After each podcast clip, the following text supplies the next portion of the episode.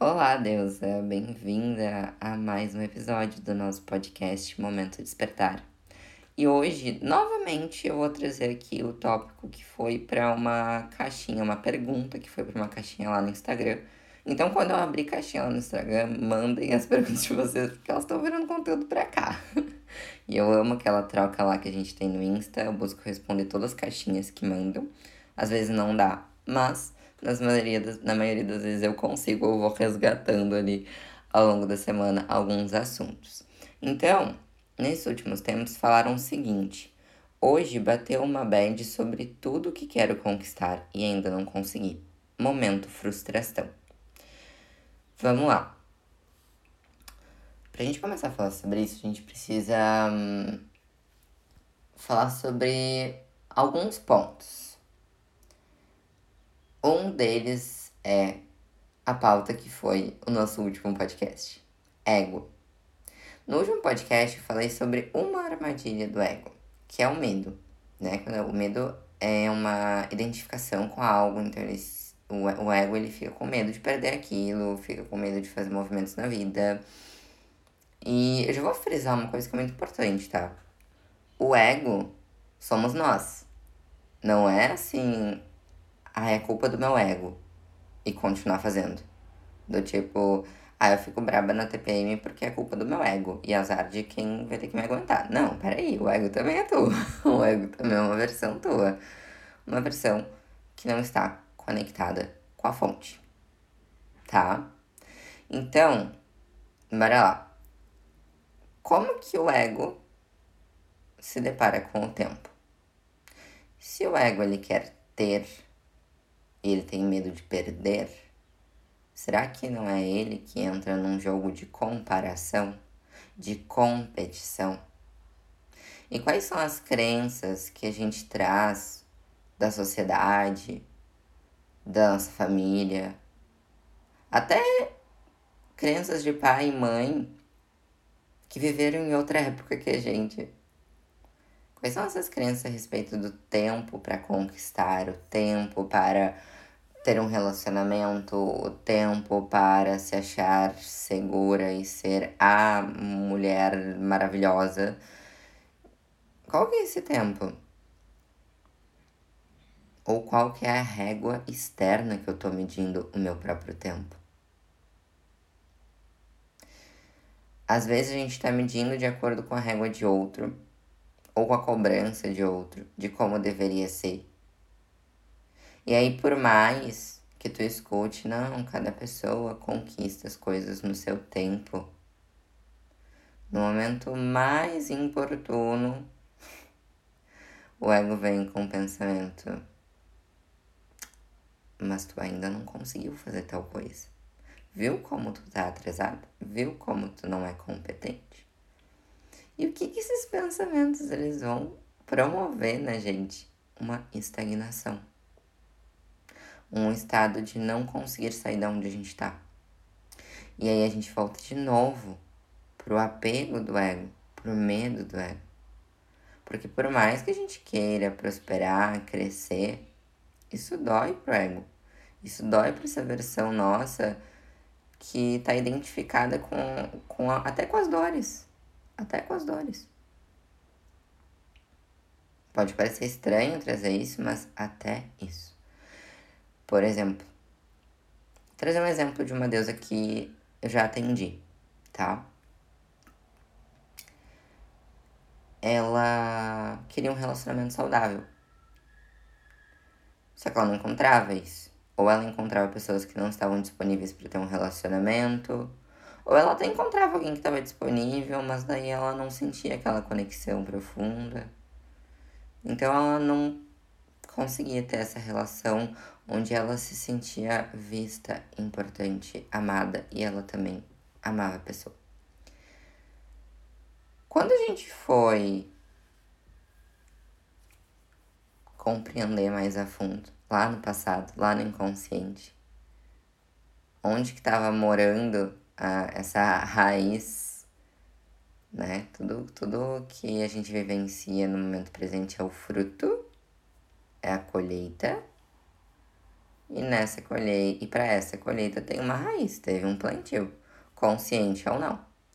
Então, quando a gente voltou lá atrás, durante as sessões, né, a minha mentoria ela tem quatro encontros, pelo menos neste momento que eu estou gravando o áudio, este formato que eu trabalho. E para justamente ser esse acompanhamento amoroso, gentil. Então, é preciso que a gente vá um pouquinho mais fundo para entender, para transmutar, para curar. Porque uma memória pode trazer tristeza, raiva, ressentimento, e é preciso que a gente limpe emoção por emoção para parar de manifestar isso no momento presente. Então a gente foi lá atrás entender quando que esse padrão começou. E esse padrão ele começou em dois momentos. Um momento ele vinha através das memórias da infância dela, onde ela se sentia frequentemente abandonada pelos pais escanteada, sozinha. Então ela tinha essa informação na mente dela, esse programa mental de eu sou abandonada, eu sou rejeitada. É forte, né? Mas muitas mulheres, muitas pessoas, homens também, todas as pessoas, trazem esse, esse padrão. E no caso dela, ela não foi literalmente abandonada no sentido de os pais deixaram ela, mas os pais eles tinham uma longa jornada de trabalho e aí deixavam ela com avó. Os pais é, eram muito novos, então quando eles saíam, deixavam ela mais brincando sozinha. Então ela se sentia daquela forma. E o outro ponto era uma culpa que ela sentia, porque ao mesmo tempo que os pais estavam juntos, eles também brigavam muito. E a criança, ela muitas vezes absorve, vai compreendendo a realidade, estudando a realidade, e a mente inconsciente da criança pode compreender aquela situação que está acontecendo e se questionar assim: o que, que eu posso fazer, o que, que eu posso mudar em mim para que meus pais, né, minha fonte de amor, pare de brigar para que tudo fique bem. Então, a criança, muitas crianças que passaram por brigas dos pais ou a separação, uma separação mais difícil, elas podem trazer essa culpa para elas. E aí, por mais, agora voltando para esse momento presente, por mais que ela quisesse essa relação saudável,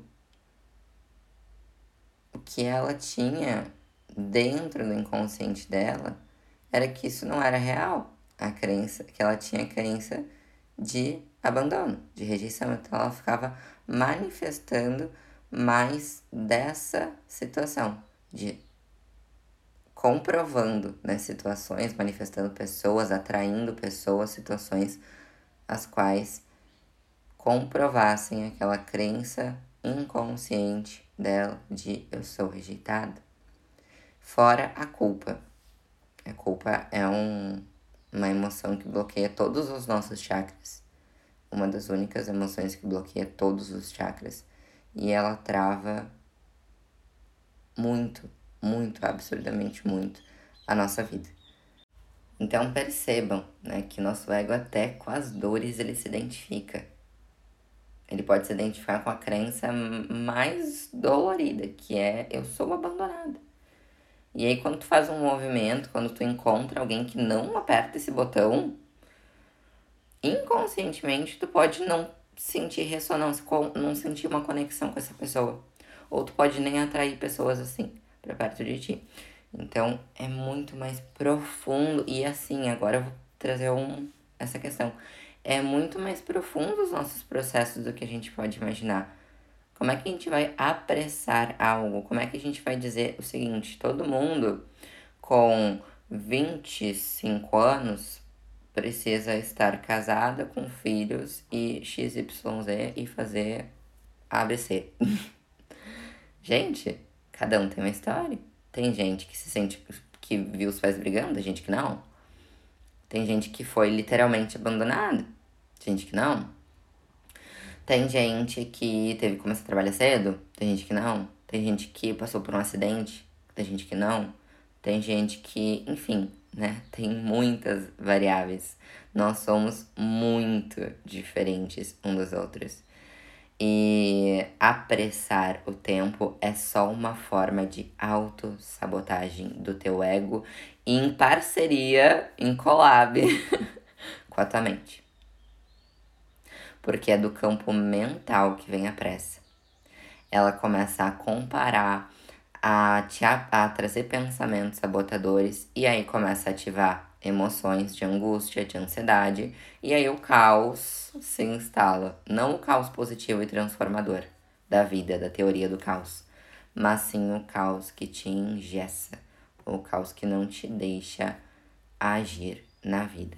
Então, percebam, eu falo isso muito forte em todos os lugares que eu tenho oportunidade de falar, seja nos atendimentos, aqui no podcast, nas lives, no Lunar, que é a plataforma onde eu conduzo, direciono diariamente, né, de acordo com as fases lunares. Eu falo constantemente sobre isso. Percebam, se percebam, deem nome para suas emoções, deem nome para os seus sabotadores. Porque é muito importante que quando cheguem esses pensamentos de pressa, de, de preguiça, de procrastinação, de comparação, de inveja, de ganância, de culpa, você esteja consciente para perceber eles. E distinguir, e distinguir com o teu fluir natural, com o teu movimento da alma. Porque esses pensamentos, eles vêm bloquear o teu movimento da alma. Eles vêm bloquear a tua intuição. Eles vêm bloquear o teu agir. Tu começa a ficar angustiada e fazer coisas com uma vibração péssima. Tem outra coisa que eu repito muito também, que é o seguinte: o que que tu quer colher? Tu quer colher felicidade, amor, prosperidade? E o que que tu tá plantando? Tu tá plantando ações motivadas pelo medo, pela angústia, pela pressa? A conta não fecha, né? Se a gente quer colher girassóis, não tem como a gente plantar a roda. Não tem como a gente plantar qualquer outra coisa. A gente precisa plantar girassol. E isso a gente trabalha com a autoconsciência a todo momento. Eu sei que é desafiador a gente estar tá autoconsciente a todo momento. Só que também era desafiador caminhar. E quando bebezinhos a gente aprendeu a caminhar. Por quê? Porque a gente não desistiu.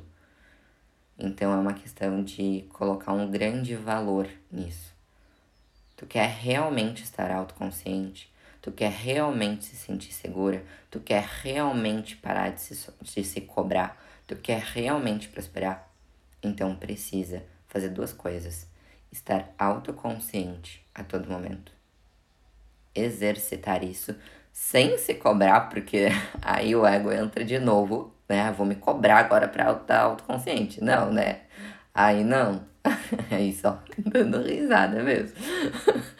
sem cobrar, mas sim sempre que lembrar. E vai acontecer da gente cair várias vezes. Eu às vezes pego assim no dia e daí vem aqueles pensamentos muito do ego, daí eu dou risada. Ai meu Deus, ego, tá bom. Tá bom, vamos lá, vamos tentar de novo. Vamos começar de novo. E, e tá tudo bem, tá tudo bem a gente cair, levanta, mas entende que é do ego, não te identifica tão profundamente, não mergulha nos jogos do ego, não te deixa cair pelas, nas armadilhas do ego. E o outro ponto é, se tu realmente quer prosperar, se tu realmente quer vivenciar coisas novas na tua vida, ou potencializar resultados, ou parar de repetir padrões da família, da sociedade, enfim, precisa curar as tuas crenças. E não é sozinha, porque a gente não consegue acessar muitas coisas. A gente não consegue nós mesmos porque a gente tem o quê? O ego. E se o teu ego ele já tá te, deixa te, te hum, causando essa confusão mental no automático durante teus dias, como é que tu quer tu mesma trabalhar as tuas crenças? É uma questão de observar, nossa, o ego ele tá ainda tendo muita força sobre mim. Então, quando eu vou olhar as minhas crenças, é muito possível que ele consiga esconder isso muito profundamente. Então, é preciso sim que a gente busque ajuda para curar as nossas crenças. Vou trazer um exemplo de uma outra mentorada que ela tava muito tempo adiando fazer a sessão. E dela tava acompanhando meu Insta, dela falou assim, tá, Fê, chega, tu tá postando, tudo que tu posta é um recado para mim, né? Tudo um movimento, obviamente, de, de sincronia do universo, sem a gente saber disso, né? E daí ela marcou a sessão.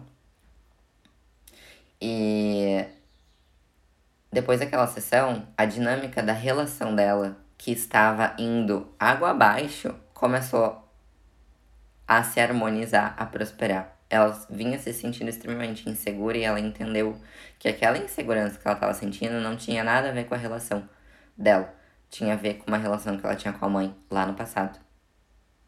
E quando ela olhou para isso, ela conseguiu olhar para a relação dela de uma maneira diferente e mudar todo o contexto da relação dela.